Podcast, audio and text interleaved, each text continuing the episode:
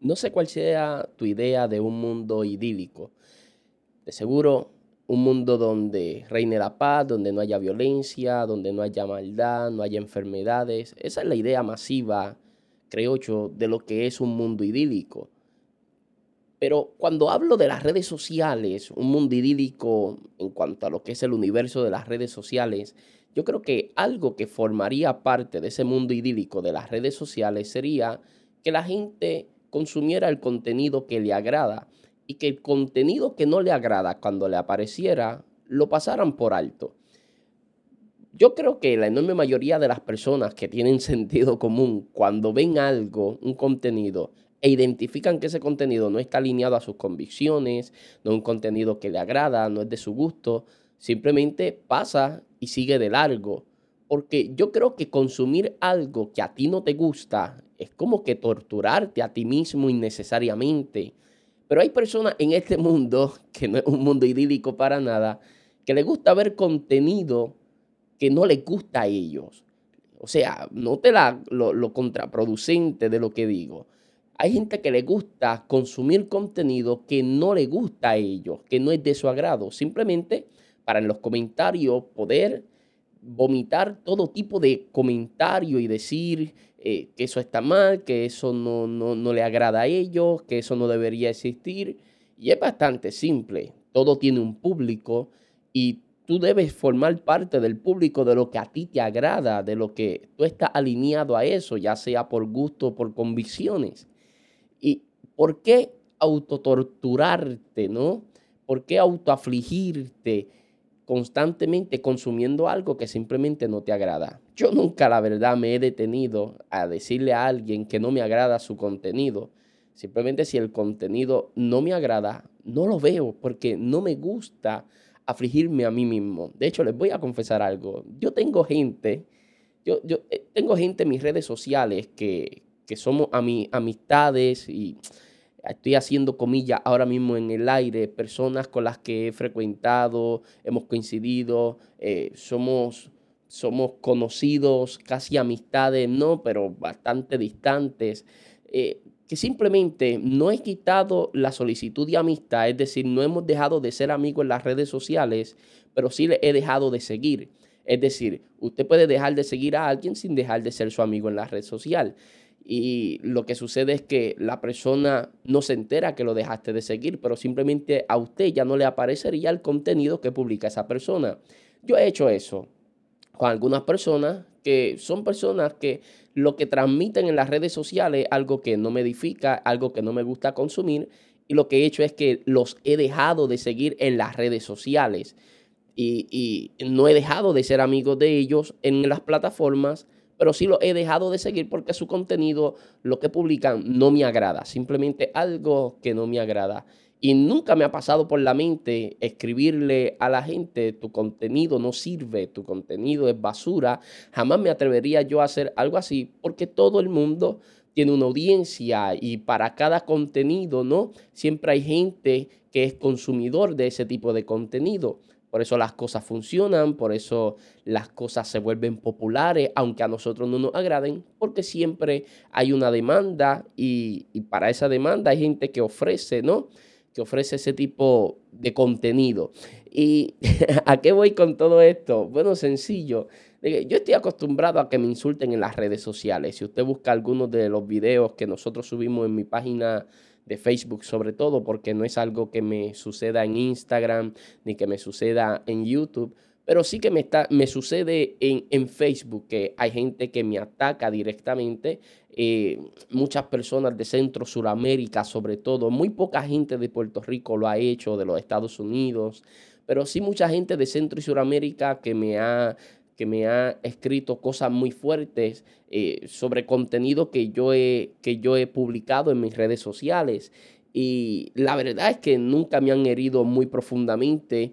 Bueno, quizá hubo una, un caso donde, donde sí me preocupó demasiado porque me sentí perseguido por una persona donde yo lo bloqueaba y me buscaba en otra red social para seguir diciéndome cosas, diciéndome que yo era un inepto, que yo no sé de lo que yo hablo, que un sinnúmero de cosas me decía. Y ese día yo me sentí muy afligido por lo que esa persona eh, estaba haciendo, persiguiéndome en todas mis redes sociales para seguir diciéndome cosas.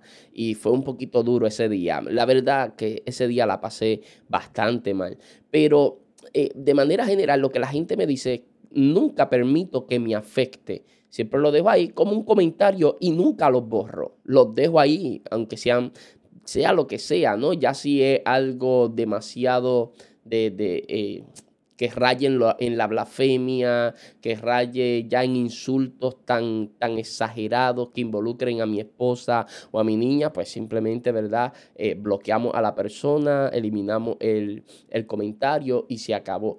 Pero yo nunca los bloqueo a esas personas, ni tampoco le he eliminado los comentarios. Ahora, usted no me tiente si usted es de los que ha escrito ese tipo de cosas, porque no tenemos por qué soportar ese tipo de comentarios, porque vuelva a lo mismo. No le agrada un contenido, pase de largo, no lo consuma, no te tortures a ti mismo consumiendo algo que a ti no te agrada. Y con esta introducción, al único que quiero llevarte es a un video que publiqué recientemente y un comentario que me hicieron y una respuesta que tuve que darle al que me hizo ese comentario. Te lo cuento todo después de la intro. Legado no es lo que dejas a otros, sino lo que dejas en otros. Por eso aquí encontrarás diferentes dinámicas de conversación con gente extraordinaria que con su historia marcan la nuestra. Bienvenido a Legado.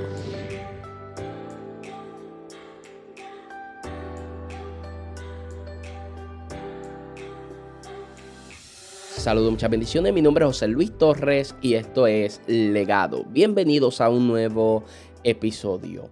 Como antes venía diciéndoles, recientemente publiqué un video donde estoy hablando de los tóxicos, personas tóxicas, personas que tienen un problema, ciertos problemas emocionales y casi siempre que se encuentran con alguien hacen catarsis y cargan a la otra persona por lo regular. Y en el video yo estaba hablando de cómo en este último tiempo, y by the way, tengo un podcast hablando sobre el mensaje motivacional que está muy bueno, muy bueno. Eh, le invito a que lo escuchen. Y, en, en este video yo estaba hablando de algo que hablo en ese episodio del podcast, que es de cómo en este tiempo el mensaje motivacional se ha hecho tan popular y uno de los grandes eh, argumentos, no sé si sea la palabra eh, correcta, pero una de las grandes enseñanzas de ese mensaje motivacional es desechar a los tóxicos. Desconéctate de ellos, aléjate de los tóxicos. Y en el video yo estaba hablando de la importancia de que nosotros nos mantengamos centrados en Cristo, porque ese mensaje es un mensaje que está lejos de Cristo, porque cuando miramos a la persona mm, de Cristo, vemos que Jesús nunca estableció relaciones basadas en lo que la gente podía aportarle a él, sino en lo que él podía sumarle a las personas que se acercaban a él.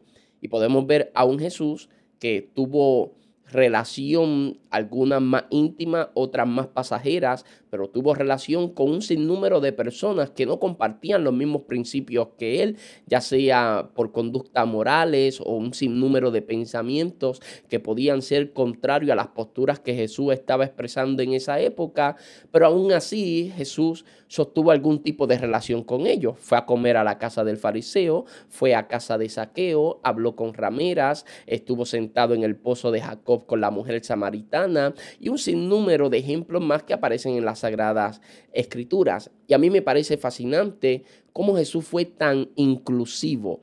En este tiempo que nosotros estamos viviendo, una de las palabras más afamadas, ¿no? Es la inclusividad. La gente habla sobre ser inclusivos. Usted ve las películas y ahora en prácticamente todas las películas tiene que aparecer un asiático, tiene que aparecer un hispano, tiene que aparecer alguien moreno, tiene que aparecer, o sea, ¿por qué? Para que nadie se ofenda, porque está todo el mundo en un estado constante de alerta en lo que está haciendo por miedo a ofender. Y como no queremos ofender a nadie, hay que ser lo más inclusivo posible. Y es interesante porque si hubo alguien inclusivo, fue Jesucristo. porque Jesús fue a la cruz del Calvario no a morir por, por los judíos. Jesús murió por los judíos, por los gentiles, por los más fieles y por los más infieles sobre todo, murió por ellos. ¿Sabe? Por los más santos y por los más pecadores, por todos, absolutamente por todos, Jesús murió por nosotros. Por ende, el sacrificio de Cristo en la cruz del Calvario es la obra más grande de inclusividad, porque lo hizo por amor a todos, sin importar, sin importar cuál, será, cuál sea la etnia, sin importar cuál sea su condición, Jesús murió absolutamente por todos. Y algo así, pero de manera muy resumida, el video dura minuto y poco más de un minuto. Eh, hablo en ese video sobre los tóxicos, la importancia de no desechar a los tóxicos porque esa no es la mentalidad de Cristo. No, no puedo, no puedo imaginarme a Jesús desechando a los tóxicos. Y yo estaba hablando puntualmente de eso. Y una persona me comentó algo en ese video que si usted va ahora mismo a ese video en Facebook, va a encontrar, o sea, que el comentario ya no está, el comentario la persona lo borró. Y yo quiero ser muy claro en algo sobre este episodio. Eh, yo comencé hablando de la gente que me juzga, que me señala, que me critica. Este comentario en específico del que voy a, estarle, a estar hablándoles hoy, debo decir, eh, la persona fue sumamente respetuosa. Eh, y yo quiero que sepa esa persona, eh, que no conozco quién es, él fue un caballero eh, que lamentablemente borró el comentario, yo no le encontré ni ofensivo ni nada por el estilo. Y ahora en unos próximos minutos voy a explicar qué fue lo que él escribió o a tratar de parafrasearlo, ¿no? la persona fue sumamente respetuosa y si usted está escuchando este episodio, porque no sé si usted siga el podcast legado, ya que veo que usted en la red social fue muy respetuoso hacia mi persona, incluso hasta luego de poner su punto de vista respecto a lo que yo estaba argumentando en ese video, él puso que en 24 horas iba a borrar su comentario por ética y por respeto al ministro, haciendo referencia a este servidor. Y a mí me pareció súper respetuoso, una persona que simplemente... Eh, discrepó conmigo, ¿no? O, o, no conmigo, discrepó de un argumento que yo estoy exponiendo en un video y lo hizo saber, pero con mucho respeto. ¿Y por qué digo esto? Porque esto está muy lejos de la introducción que hice para poder llegar hasta este lugar de la conversación. O sea, esta persona ni me agredió verbalmente, ni fue irrespetuosa, todo lo contrario, me encantaría que todo el mundo fuera como él. Me encantaría que la gente pudiera hablar citando la Biblia, que la gente pudiera hablar con mucho respeto, que la gente se pudiera referir a, los creadores de contenido, a los predicadores o whatever, que se puedan referir hacia ellos con mucho respeto, aunque no esté de acuerdo con algo que tú estés diciendo. Y la persona, quiero dejar claro eso, lo hizo con mucho respeto. Fue muy ética la persona, fue muy respetuosa y yo quise responderle con el mismo nivel de eh, ética y de respeto que él lo hizo conmigo y, me encantó su comentario. Eh, solamente hubieron algunas cosas de su comentario que yo quise eh, aclararle a él y quiero hacer esta nota aclaratoria, ¿verdad? Porque si alguien leyó el comentario, y quizás pensó mal de la persona o algo así, quiero dejarle muy claro, ¿no? Que esa persona fue muy respetuosa. Y by the way, si usted está escuchando este episodio, y me refiero a la persona que me escribió, me puede escribir en privado y decirme, José Luis, fui yo, porque la verdad es que incluso en mi comentario te lo puse que no te escribí con ningún tipo de animosidad porque me pareció interesante tu comentario y quise responderte. Y yo comencé con esta introducción de la gente que ataca, de la gente que se tortura consumiendo lo que no le agrada. Eh, porque algo que he vivido por, por estos años que he estado eh, como creador de contenido en las redes sociales y, lo he vivido un sinnúmero de ocasiones, pero esta persona fue muy distinto porque no estaba de acuerdo conmigo, pero expuso su punto de vista con un, con un nivel de respeto y de ética eh, admirable. Habiendo dicho eso, en el video yo estoy hablando sobre la aceptación de los tóxicos, de no desecharlo. ¿Por qué? Porque el Evangelio está abierto para fornicarios, para adúlteros, para los mentirosos, para los tóxicos, y a todos ellos Jesús los recibe. esta persona me deja un comentario donde él dice, me parece que el ministro está tergiversando el tema de los tóxicos. Él comienza de esa forma, eh, diciendo que es cierto que Jesús recibe a todos, pero que hay personas con las que no deberíamos mantenernos conectados porque nos causan un daño, porque nos atrasan, y comienza a citar la Biblia, ¿no? cómo andarán juntos si no estuvieran de acuerdo, las malas eh, compañías o amistades, ¿verdad? Nos corrompen y un sinnúmero de cosas muy bien explicado, muy bien escrito, lo hizo todo excelentemente bien y luego él comienza a hablar de cómo al reino de los cielos pues no entrarán ni hechiceros, ni fornicarios, ni ninguno tipo de estas personas. O sea, que Jesús los recibe, sí, pero que estas personas no heredarán el reino de los cielos. Y comienza a exponerlo eh, en su comentario de una forma muy bien estructurado, muy bien respaldado por la Biblia.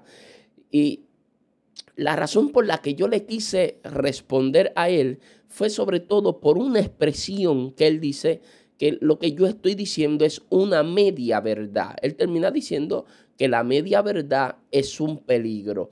Y eso fue quizás lo que más me motivó a escribir, aparte de que abajo del comentario él dice que lo que dice lo dice con mucho respeto y que eliminaría el comentario en 24 horas por ética y, y por respeto al ministro, es decir, a este servidor.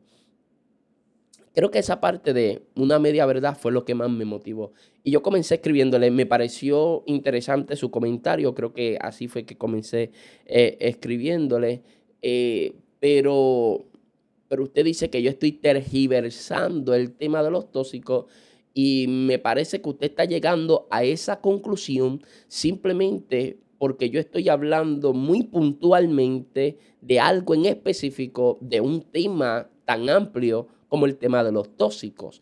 Yo estoy hablando específicamente de no rechazarlos, sino de recibirlos porque son aceptados en Cristo, basándome y partiendo de la premisa de que estoy hablando de un mensaje que se ha vuelto muy popular en este tiempo, que parece, que parece bíblico, pero que no lo es, donde una de sus posturas principales es desechar a los tóxicos. Entonces, comprendamos de qué premisa estamos viniendo. Entonces, yo le escribo a la persona, eh, usted dice que yo estoy tergiversando. No estoy tergiversando. Simplemente estoy hablando de algo muy en específico de este tema. Segundo, usted dice que yo estoy diciendo una media verdad. Para comenzar, aunque yo entiendo a qué usted se está refiriendo, no me lo tome a mal, entiendo perfectamente a qué usted se refiere con una media verdad. La verdad es que una media verdad no existe. Una media verdad es una mentira absoluta. Por ende, no existen las medias verdades. Si es un término que algunos exegetas utilizan y puse el ejemplo en mi escrito, en mi comentario de respuesta a él, eh, yo le dije que eh, medias verdades o una media verdad lo utilizan algunos exegetas para referirse a cuando la serpiente le dice a Eva que si comen del fruto serían como Dios, que sus ojos serían abiertos y que ellos serían como Dios. Algunos exegetas utilizan la expresión media verdad porque lo que la serpiente le está diciendo es una gran mentira a la cual le está poniendo una capa de verdad. Claro que sus ojos serían abiertos, claro que sí, pero naturalmente ni serían como Dios ni nada por el estilo. Eh, entonces es una mentira lo que le está diciendo, fundamentalmente es mentira, pero le tira una capa de verdad. Y ahí es donde algunos utilizan el término media verdad. Y yo le aclaro a la persona que lo que yo estoy diciendo no es una media verdad, que lo que yo estoy hablando es una parte de la verdad del tema de los tóxicos. Y aquí es donde quiero ir. Cuando yo digo que Jesús recibe a los tóxicos, Él se enfoca en que los tóxicos no heredarán el reino de los cielos. Pero yo no estoy hablando en, mi, en, en el video de que los tóxicos heredarán el reino de los cielos. Estoy diciendo de que los tóxicos son recibidos. A todos Jesús los recibe, termino diciendo en el video. estoy hablando sobre no rechazarlo, sino recibirlo. Inclusividad. Esto es importante. De eso, ese, ese es el enfoque del video. El tema principal del video no es si los tóxicos son salvos en su condición de toxicidad. A ver, no es, es el enfoque del video. El enfoque es si, debe, si debemos recibirles o si debemos desecharles por su condición de tóxicos.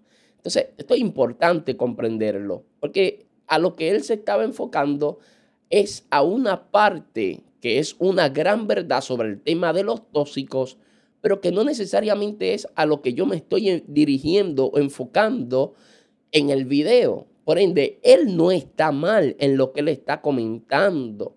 Lo que él está diciendo en los comentarios no está mal. Solamente lo que está mal es que él está enfocándose en algo que es que no es lo que yo estoy hablando. Por ejemplo, es como cuando viene alguien y dice, hermano, cuando hablamos de la fe, la fe sin obra es muerta. Por ende, usted tiene que accionar en fe. Y venga otra persona desde el banco y empieza a criticar, o cuando se acabe el servicio, se, se ponga a criticar al predicador diciendo, sí, pero, pero este es el problema, que hay momentos donde Dios dice que esperemos y conozcamos que Él es Jehová, que Él va a ser por nosotros, ¿no? Y hay momentos donde Dios nos manda a esperar, a que no nos movamos, a que estemos quietos. Eso es verdad lo que tú estás diciendo, pero una verdad que no invalida lo que antes fue dicho. O sea, el problema no está que lo que el predicador dijo está mal. El problema es que tú te estás enfocando en algo que no es el tema central del predicador. A ver, ningún predicador en ninguna conferencia, en ninguna predicación, en ningún estudio bíblico, en ninguna escuela, en ninguna universidad, en una sola clase, en una sola impartición o exposición, se puede lograr abarcar el todo de una temática. Nunca, nunca. Yo puedo darle a usted una conferencia de siete horas del carácter y en siete horas hablando sobre el carácter y la formación del carácter, no vamos a abarcar, no vamos a abarcar todo lo que respecta a la temática del carácter. Por eh, el hombre fue, insisto, sumamente respetuoso. Su error fue enfocarse en lo que yo no estoy hablando. Ese fue su error, enfocarse en lo que yo no estoy hablando. Yo estoy hablando en la aceptación, de la aceptación de ellos, no de la salvación de ellos. Entonces yo le aclaré a él, yo estoy hablando de la aceptación. Y por ejemplo, yo comienzo a escribirle, eh, estoy tratando de recordar cómo fue que lo, estructuré en el comentario. Eh, y yo le escribo, por ejemplo, usted se está enfocando en una parte de la verdad que no invalida la, verdad que yo estoy exponiendo en el video. Por ejemplo, por ejemplo, en el video yo estoy hablando sobre la aceptación de los tóxicos. Usted está hablando sobre si los tóxicos son salvos o no son salvos. Ahora, naturalmente, cuando yo hablo de la aceptación de los tóxicos, hay muchas cosas que están quedando fuera porque el tema central del video del mensaje en la aceptación de ellos y dejar de desecharlos con este mensaje que se ha vuelto tan popular en tantos altares, lamentablemente. Entonces, yo insisto en el comentario de que lo que él está diciendo es una verdad que no invalida la verdad que yo estoy diciendo. No, no, es que una va en contra de la otra, es que una complementa a la otra, porque son diferentes partes de una gran verdad que no puede ser expresada en un video de un minuto. Es así de sencillo. Es así de sencillo, ¿ves? Y yo lo que le traté de llevar a él a través de mi comentario o de mi respuesta a su comentario, lo que traté de llevarle a él fue que quizás él ya tenía una idea preconcebida del tema. Esto yo no lo escribí, por, eh, quiero ser claro, esto yo no se lo escribí a él. Pero yo lo que pienso es que ya él tenía una idea preconcebida del tema. Por ende, cuando uno ya tiene una idea preconcebida sobre un tema, sobre una temática, y alguien habla sobre esa temática, pero no abarca en su impartición en lo que usted ya tiene como, como eh, como base de ese tema, no en, lo que, en la información que usted tiene, en el punto de vista que usted tiene, que usted ha abrazado, las conclusiones a las que usted ha llegado en su tiempo de análisis, pensando y meditando en esa temática, pues naturalmente usted dice, ah, pero no dijo esto, no dijo lo otro, sí, pero que no haya dicho lo que esa parte de la verdad no significa que lo que dijo no sea verdad. Entonces, cuando ya nosotros tenemos ideas preconcebidas o conceptos ya predefinidos, amado, seamos honestos, que no es el caso de este caballero, que fue sumamente respetuoso y que tiene un punto de vista muy válido, eh, solo que él está tratando, su punto de vista fue muy válido, el único error fue que él está hablando de algo que yo no estaba hablando en el video. Es una verdad, pero que no, no, contradice y no invalida la verdad que yo estaba hablando. Y perdone si me he repetido mucho con eso. Eh, y lo que pasa es que a veces nosotros ya tenemos una idea de las cosas.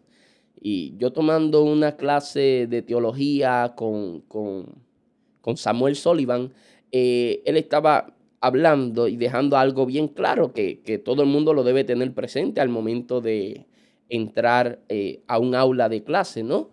Que es que nosotros llegamos para aprender, desaprender y reaprender. ¿Sabe? Usted siempre que escuche a alguien enseñar o predicar, tiene que estar dispuesto a aprender. Pero más importante también es a desaprender, porque a veces tengo una idea de las cosas y quizás lo que me están enseñando va en contra de lo que a mí me habían enseñado inicialmente y yo no puedo defender a ciega lo que me enseñaron inicialmente porque si me enseñaron mal.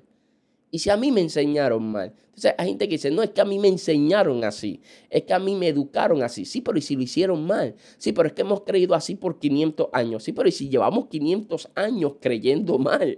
Por eso nació la reforma. Yo creo que en este tiempo la iglesia tiene que volver a ser reformada, ¿no? Eh, en algunos aspectos eh, me refiero. A veces decimos, no, es que me enseñaron así. Sí, pero nosotros no podemos estar con una mentalidad de que me enseñaron así. Nosotros tenemos que estar con una mentalidad de que la Biblia lo dice así. De que la Biblia lo dice así. A veces somos más fieles a nuestras raíces denominacionales que a, nuestra, que a nuestros principios bíblicos. Y eso es muy importante comprenderlo. Y no quiero irme por ninguna tangente, ¿no? Quiero mantenerme centrado en el tema. Y afortunadamente en esta ocasión el comentario fue un comentario que discrepaba de, del video que yo estaba hablando, pero que realmente eh, no estábamos en, la misma línea, solamente que él estaba en una, en, hablando de una parte de la verdad que no era la que yo estaba hablando. Es así de sencillo. Entonces, es importante que cuando nosotros escuchamos a alguien ministrar, nos enfoquemos en lo que está diciendo y no en lo que no está diciendo.